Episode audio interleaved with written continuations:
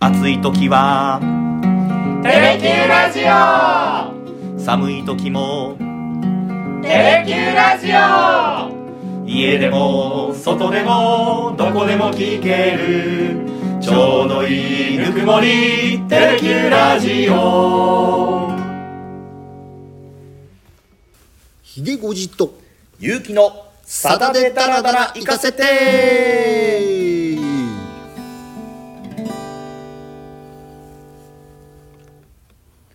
100プラス11回目の放送になりますよろしくお願いいたしますよろしくお願いしますよろしくお願いします2週間ぶりに えーお声を聞かせていただきましたが今日は黒ギターさんもお越しですお願いしますどうも2週間ぶりのご無沙汰でしたって昔あのロッテ歌のアルバムの玉置浩二さんみたいな感じで知らないかそれね結城さんが知らないかいやコアなファンでも知ってる人少ないかもしれないですよすいません入でりもねが渋いあの111回ってねお111っていうことで、ね、そうだはい人が3人並んでるように見えるじゃないですか本当だうん 今日はやっぱ3人じゃなきゃいけなかったんですよすいません本当だ万難を排してまいりました本当お忙しい中ねありがとうございます。 さあまずあの前回の立ち止まったデッサンについてのコメントからご紹介したいと思うんですが、おおこの曲がまだでしたかと。で村上ポンタさんのドラムでスタートをするこの曲が大好きでしたよっていう感想をまずいただきましたね。うんうねん。あとやっぱねまっちゃんねはい。松原正樹さんのね ギターがね鳴り響く、うん。ね、やっぱこのねポンタ村上秀一とね、はい松原正樹うん。ほんとやっぱ素晴らしいミュージシャンだなって改めて思いますね、ああそうですねそれからねこんなのもいただきました吸い殻の風景も分岐点もこの曲もまあ女性が男性を振り回しますよねとで佐田さんに限らず逆パターンのものってあるのかなっていうような、ま確かにねねないねあ、佐田さん多いですもんねこのパターンがパねターンだけど ええ逆パターンは真っさには描けないかもね、あーええあのね例えば追伸みたいにね、はいなんかひっそりとね、思い込んでこう去っていくはい古風な女性っていうのはね、うん結構描かれてますけど、はいなんかそれはないなやっぱり男に振り回されて女が諭すというパターンは、ねうんまっさにはちょっとそのそういう新新象風景っていうのは描けなかったかもしれないですね。ねあのこのコメントに、まあ、ファンの別の方がリスナーの方がコメントをしていて、まあ、ちょっと違うかもだけども千春さんの恋とかうん、まあ、確かにね男はいつもみたいな、女はいつも待ちくたびれてみたいなね、そうね、え確かにあのパターンはあんまりないですねまっさに。え僕はあのなめとんかをちょっと想像しますねあーあかうちはあんたのおもちゃじゃないよみたいなね関西人らしいなやっぱねあれもいい曲ですけれども。はい ということで結構あのコメント欄も盛り上がっておりました。そうねはい、ひげごじさんのねやっぱりなんかね基礎を作った、ね、作文の話とかで あ予備校の予備校時代のね文 集ね3万円でしたっけ3万円。ね俺は何に使ったかなと思ったよねあーあああれからねちょっと、はいあの3万円って俺俺どうやって受け取ったのかなっていうのが、おね、ー思い出せないの、うん、あら記憶から。つまりなんかね、はい銀行振り込みだったのかおう郵便書き留めで送ってきたのかさもなくば予備校まで俺が取りに行ったのか いやどうやって受け取ったのかっていうけ記憶が完璧に欠落しててねあらそうですよね確かに受け取ったんですよねでもね受け取ったはずなんですよね。 40年近く前にね、だからあれ、春にね募集して夏休み前ぐらいに人気投票の結果が出るんですよ、うんだから夏休みに帰ってきて水木学園まで取りに行った可能性はゼロじゃないなと思ってね、うんちょっと帰ってきたんですよね、はいはいはい1週間ほど、んアメリカンフットボール部の合宿の直前ぐらいに、はいはい、うんで確かにあの水木学園の近くまで行っうて、ん当時の水木で一緒だった仲間と飲んでんですよ、はいはいあのその記憶はあるんですよね親不孝通りで飲んだ記憶は そこで散財したんじゃないですいかや散々したんだろうけどそこで俺予備校まで取りに行ったのかなと思 って、いやーどうだったかなってねもう散々ねはい記憶をたどったんですけど、うん思い出せなかったああダメでしたかまあ、当時のね福岡の風景を知ってる方はねあの親福通りの北の月あたりにねその水木学園と九州エース学館っていうのがここをね向かい合わせで買っててですね いやだからねあそこのちょうどねつ突き当たりの長浜通りに予備、大手予備校が2つあったわけですよ、はいはい九州英数学館と水木学園、だからそこを天神の方からずらずらずらずらね予備校生が歩いていくから、はい親不孝たちが歩いてるというあーことで親不孝通りと命名されたんですそういうことですか、うんだから親不孝たちがああもう通う道だから親不孝通りそういうことだったんだ、うんでもう今はねあそこ予備校もなくなってしまったんでねはいまあだからねなんかあ親不孝の名前だけ残すのはあれだとか不幸をねあのいあのそう富と富富っていうね 幸いの名前では親不孝をね不幸通りになるほど変えたっていうなるほどねたり話とがかししままししたたねね。へえやっぱりね、そういう学生向けの安いね、本当にせんべろじゃないですけど、ええ1000円2000円でもたらふく食べてん飲めるようなね、うんお店がいっぱいありましたけど、はい考えてみるとね、ええ予備校生って当時まだ1819なんですよねああそうですつよまりね未成年ですよ まあそういう時代でしたよ おー昭和ってねもう寮に住んでるやつなんかね、もうはいパチプロみたいなやつもいましたからね 朝からねずっとパチンコ屋も通い詰めたりとかねあああと小遣い稼ぎでね、はいちょうどあのどいわゆるあの日雇いのねこうこうひこう交付になってねほう日銭を稼いできてたやつとかもいましたねたくましいですねなんかねへえあの頃確か俺も行ったことあるんですけど1日で5,000円くれてましたから 予備校生にしてはすごくねああーりがたかったですねなるこほうどね餃子の王将がねなんかあの1時間皿洗いをするとい一食分タダで食べられるみた いななんか話がありましたねあの辺りね。いやー懐かしいなあいやいやすいませんこんな話でーい やいやいやいや全然関係ない話ですすいま何せんかでも今日やる楽曲のなんかこう導入部分の歌詞につながってきそうなバイクです いやいねやつながらんつながつらなんがらないですかそれは今日でははもっとねち今ょ日っとの今日は高尚な歌をやります、ねああはいはいはい隠れた名曲発掘シリーズええここまで来ましたっていう歌ですね、はいそれではやってみましょはい。うワンツーサン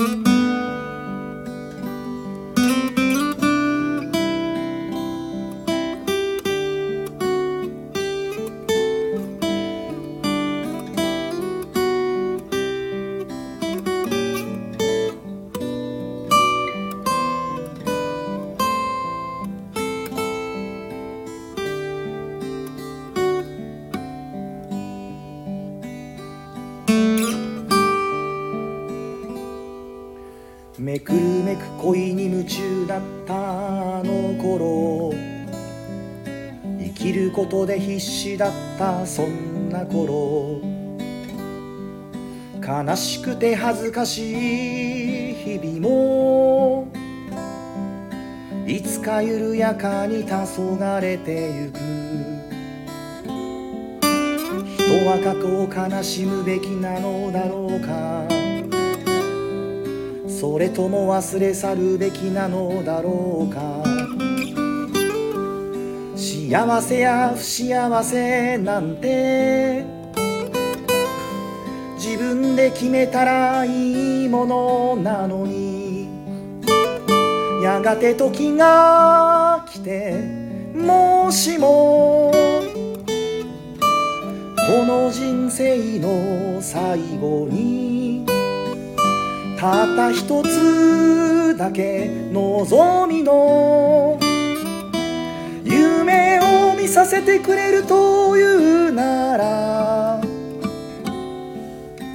私はどんな夢が見たいと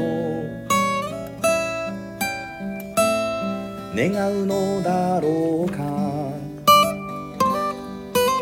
もしもその夢で私の生きた意味がわかるとしたら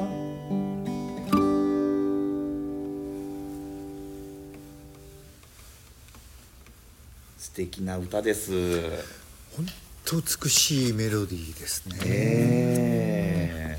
しかもねこれ歌詞がねやっぱ、まあマッサイにとってみればね、えうん、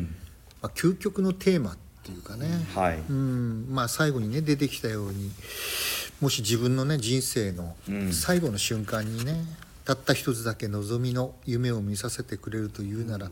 どんな夢が見たいと思うだろうかというようなね、うんなかなか答えが出ない非常に哲学的なテーマはいを主題にした最後の夢、ううんん最後っていうのはね「あの季節の木」はいを書いて、まあ、人生の終焉という意味ですよね、うん最後の夢という楽曲をご紹介したいと思います、うんこれあの2000年の9月にリリースされましたさださんのソロ26枚目のオリジナルアルバムはい「日本架空う説ん好きなやつ」というねこれも名盤 はいもうね私は至高の4部作以来の名盤だと思ってたぐらいあのー素晴らしいアルバムが、はい2000年、うんもうそれも24年前になってしまったんですけどねねえこのアルバムが出た時は本当嬉しかったですねあーそうですかあの私ねこのアルバムが出た直後にね、うん。たっぷりインタビューさせていただいたんですよご本 人にうんとにかく嬉しいというね、うんことを本人に伝えながらね、はいインタビューしたのを覚えてて今日ちょっといるその時のね記事をちょっと持ってきてるんですけどおーおーはいはいねもともとねこの「日本架空説」っていうね非常にこうアルバムタイトルが刺激的じゃないですか。はい日本っていうのはもしかしたら架空の国じゃないかという仮説を前提にしてるみたいなね。ああこれがやっぱりねその5年前でしたけどね、はい戦後50年の年に出したやっぱりあの「さよなら日本」っていうね、うん極めて刺激的なタイトルのアルバムから5年を経てね、うんこの「日本架空説」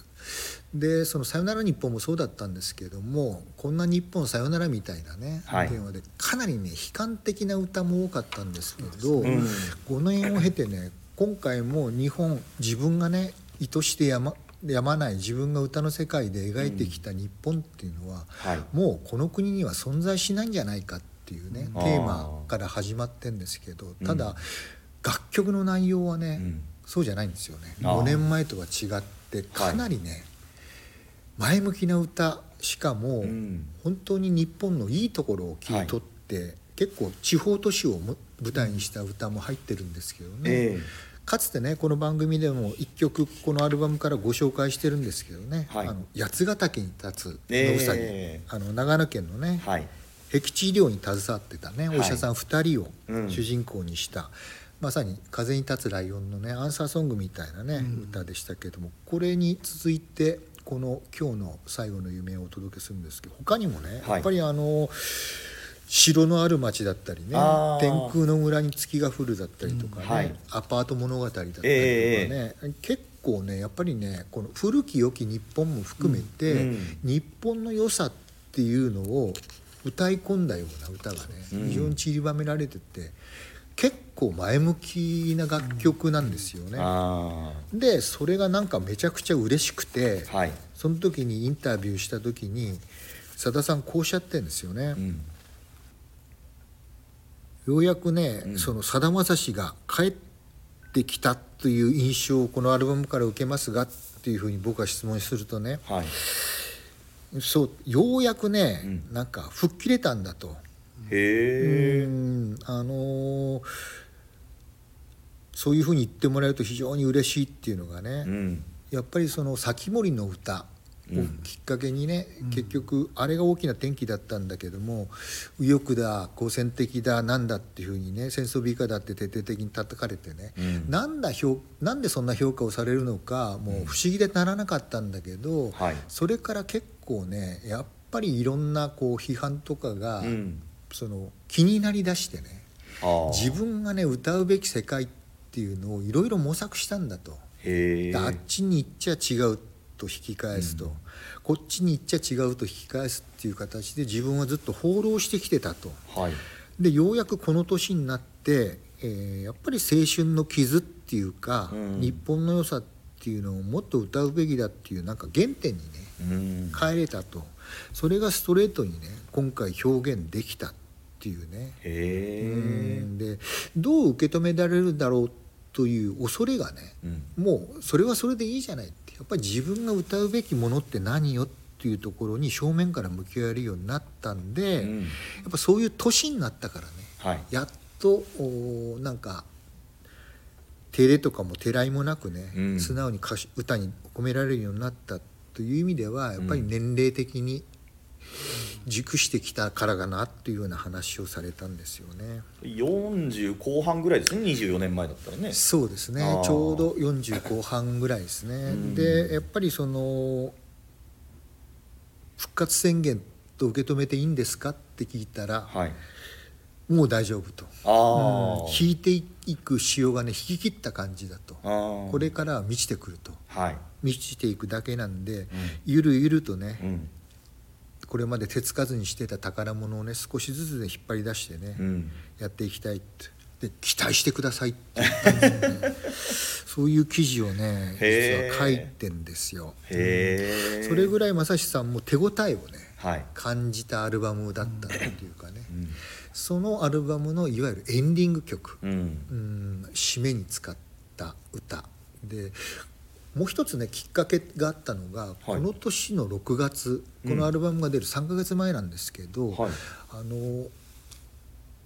イギリスのね、はいロンドンにありますロイヤル・アルバート・ホールっていうね、まあ本当にねあの格式の高い、当時でもう築さ130年ぐらいね、うんあの伝統のあるう音楽ホールなんですけどここで、はい日本のポピュラーシンガーとして初めてね、うん単独公演を行ったんですね、へえそういう機会を得られたでこの時に実はこの10曲収録されてる楽曲のうち5曲はね、はいロンドンでレコーディングしてきたあんですそうなんですねえーで1曲だけねそのロンドンで生まれた歌もあってね「あの The Day After Tomorrow」っていうああ好きあなさって曲だまでっていう歌ですね、これビートルズの「イエスタデイ」に触発されて作った歌なんで、まあ、それぐらいやっぱりね、あのーなんていうか海外に出てってね、んえーまあ、し新しいあ別の刺激を受けたってこともあったんでしょうけどね、うんうんうんそういう意味では非常にそのさださんが、あのー日本架空説とは言いながらも、うんもっともっと日本の良さを自分が思い描いた日本を探し当てていこうよみたいなね、はいうんそういう前向きになった心境の中で出来上がったアルバムだからこそはいさださん自身もうん手応えっていうかね、うん復活宣言とも受け止めるような発言ができるようなアルバムになったんじゃないかなと思ってますし、ええそのエンディング曲として生まれたねこの「最後の夢」っていうね、はいやっぱ自分が一生かかって出さなきゃいけないテーマをね、うんここにポーンと持ってこれたっていうところも含めてね、はい非常にやっぱさださんが精神的に安定、うん音楽的にもやっぱ前向きになれた、うん当時のさだまさしを非常に端的に表現したうんアルバムである楽曲になってるんじゃないかなって気がしてるんですけどね、へでもやっぱり隠れてましたね え隠れてましたね当時はね結構ステージで歌ってたんですよこれそうですあそう指名よねでですかうんあのアンコールとかでもね歌ってましたし非常にねあのステージを締めくくるにねやっぱしこのねまたね今日ね黒木田さんに来ていただいたのがね、はいこの石川貴彦当時の ねあのギターのね、はいほんと優しいねギターが響き渡るわけですよね。はいええ静かに静かに終わっていくんまだね終わってませんけどまだまだまだ一番しかやってませんからねうんこれは本当ね本当に名隠れた名曲だなって改めて思いますねはいでは2番いきましょうワンツー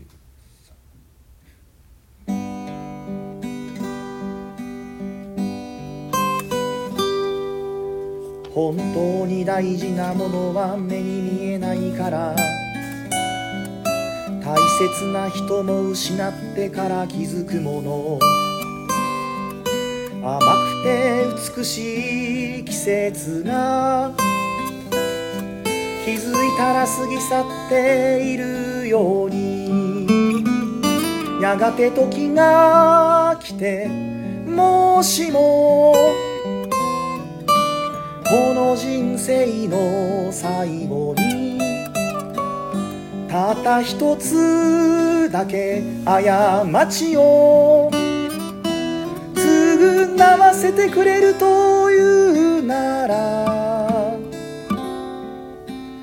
私は何を償いたいと願うのだろうか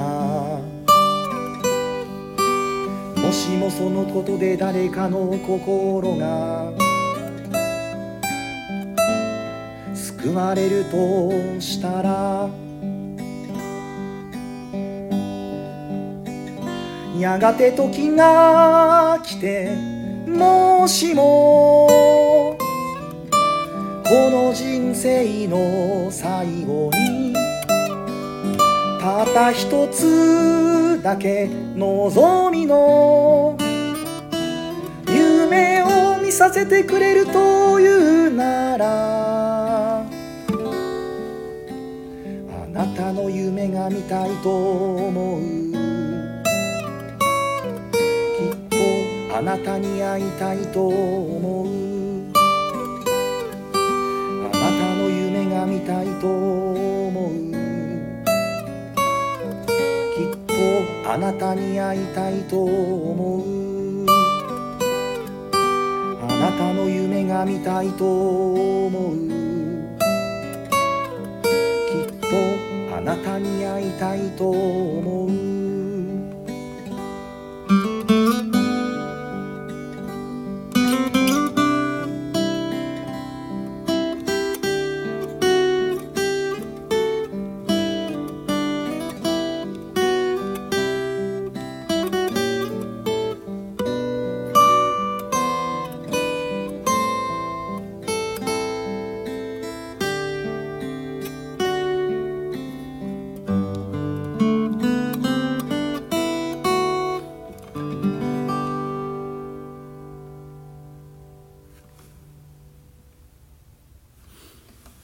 気持ちよく決まりましたいやーさすが黒ギター、えー石川貴彦になりきって、えーやっていただきましたけども、ね、 2001年のあの薬師寺さんに奉納された、あー時のライブ音源がありますので「あのルリコ」っていうアルバムありますねアルバムがありますはあはあはあれとあと30周年記念の第8夜かでなんかやったのがね2枚組か3枚組のライブ CD でしたよね3枚組だったと思いますへちょっとそこを参考にさせてもらって どこまで寄せられたかなと思いましたいけどやいやいやいや素敵でしたいやいや本当このまた終わり方がね、はいうん余韻を残しながらね、うん最後あなたの夢が見たいと思うあきっとあなたに会いたいと思う、うん、言われてみたいよーな言われてみたいっすね特にマッサンのねコアな女性ファンはね、はいこの一言を糧に生きてってるかもしれないからですねねで私はねどどんな夢が見たいと思うのだろうかあー何を償いたいと願うのだろうかという問いかけを最後にね答えをなん一か、つねの、答えを出すんですけどね本当にそれがここれズバ込んできたみたいな感じです よねあなたの夢が見たいと思うとはい最後はね、うんあなたに会いたいと思うっていうあねまあ、その前にもね、はい本当に大切なものっていうのはね、ん目に見えないからはい失ってから気づくっていうねね甘くて美しい季節が気づいたら過ぎてしまっているよううにっていう過ぎ去ってしまっているようにっていうねこれもまた名言ですけどんなんか真理ですよねこれね過ちを償わせてくれるとしたら、うんうんは何を償うんだろうなんかこれね、はいいっぱいあるような気がすいいるや 僕もちょっと考えちゃいますあれもねこれも償わなきゃなっていうねその中でたった一つだけね償わなきゃいけないなって今回考えましたもんねこれたった一つで味噌ですよねうん一つだけつなえ償えるとしたらあ夢だってね、あはい一つだけ見させてくれるわけですから、ねやっぱそうなったらねあなたに会いたいと思うっていう、い誰誰 ってねやーそれは愛する人でしょう、ねえまあまあそりゃそうですそようなりますよ普通にあとねもう一つちょっとご紹介しておきたいんですけど、はいこの実はね「日本架空説」っていうね、うんテーマタイトルが生まれるねきっかけを作ったのは実はね某新聞記者だったんですよ。えあのーひげごじさん違うあ違う違うんですよあらこれあの当時ね、はいさださんあの毎日新聞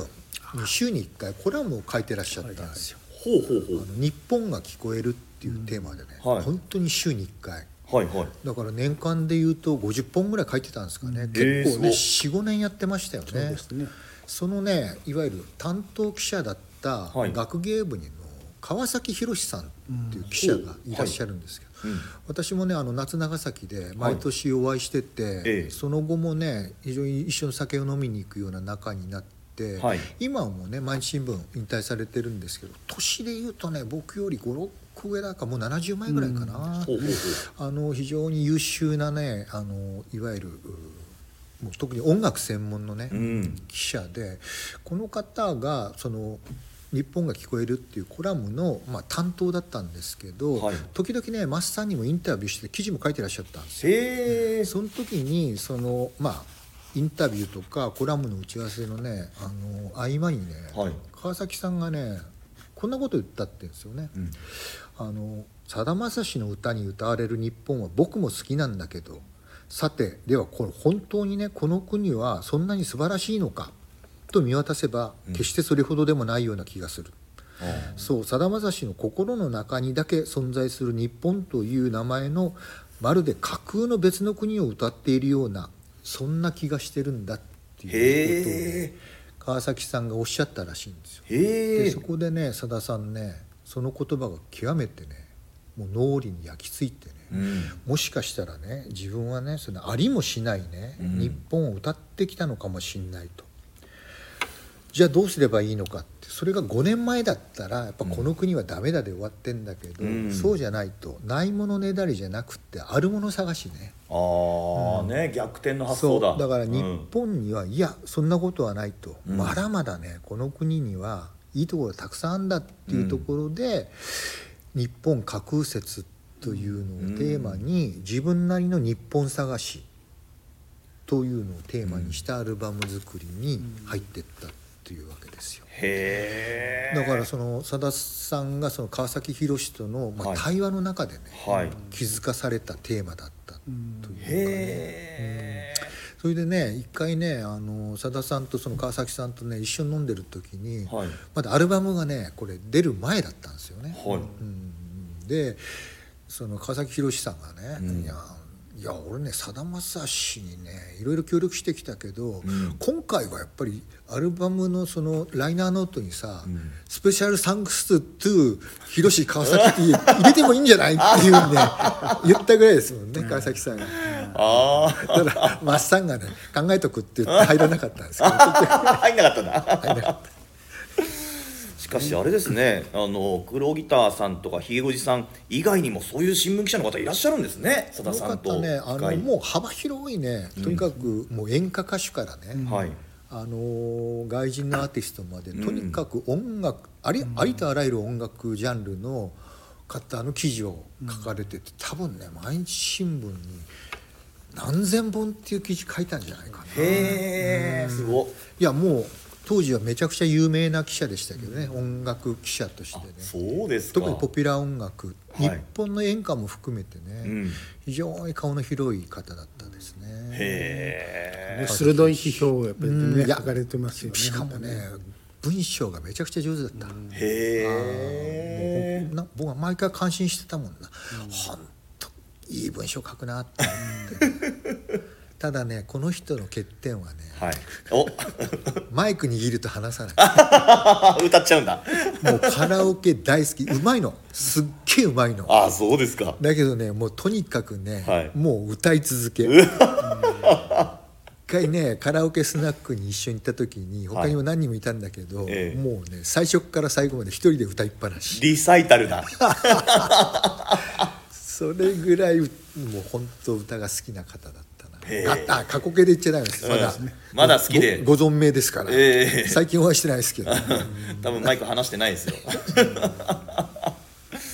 そういう同業の方がいらっしゃったんですねそしたら、うん川崎宏さんはやっぱりねはいさだ、さんの周辺では非常に有名な記者でしたねへえさあということで30分回ってしまいましたがかなりこうボリュームうーを持って日本架空説アルバムのことを語っていただきましたがそうねこのアルバムがね、まだににアルバムから2曲目っていうのがね、はいあれそんなにこのアルバムのことをやっぱり紹介してこなかったんだとそ思っうてねだって脳詐欺のやつやった時は確かあの、お医者さんのその柴田先生とうんその何々賞何々賞みたいなはいはいはい賞の話をしそまうしたそよう「風ねに立つライオン基金」のそうそうそう話から入ったんでねはいしかも柴田先生の話もねありましたからね、あんまりアルバムの話してなかったんですよね、はいまあちょっとねせっかく日本架空説はい来ましたから、ええ次週もおこのアルバムあたりからお無曲ぐらいいきますかねそうですねいや僕好きなアルバムこれ大学1年生の時にこう出たんでああそうか、買ってはいもう生まれてたんだなええこの時は18でした 下宿で一人で聞いてましたねうんそうでも懐かしい24年前だからね早いよな、ああじゃあやりましょうまたこの日日本歌空説の中から一曲はいはいじゃあちょっとね、はい選考委員会を開いて選考委員会大層な名前が私がうまく絡めるかどうかが非常に分かりませんがおーおーおー曲によってはなかなかね大変そうなのもはいなんかありますよね。 まあまた1週間かけて、えー決めてで練習をしてまた皆さんのお耳にかかれるようにとそうですね来週はまだ2月ですかね、まだそう2です月ねですねうんえーまあ、3月入ったらねはまいた3月らしい歌をはいちょっと何曲かご紹介したいと思ってますけれども、はい次週はまたうん日本架空説からはい隠れた名曲はい発掘ということ でよろし続くおき願いますしまだます。ということで今日はこの辺で失礼しますありがとうございましたお邪魔しました。あありがとうございました。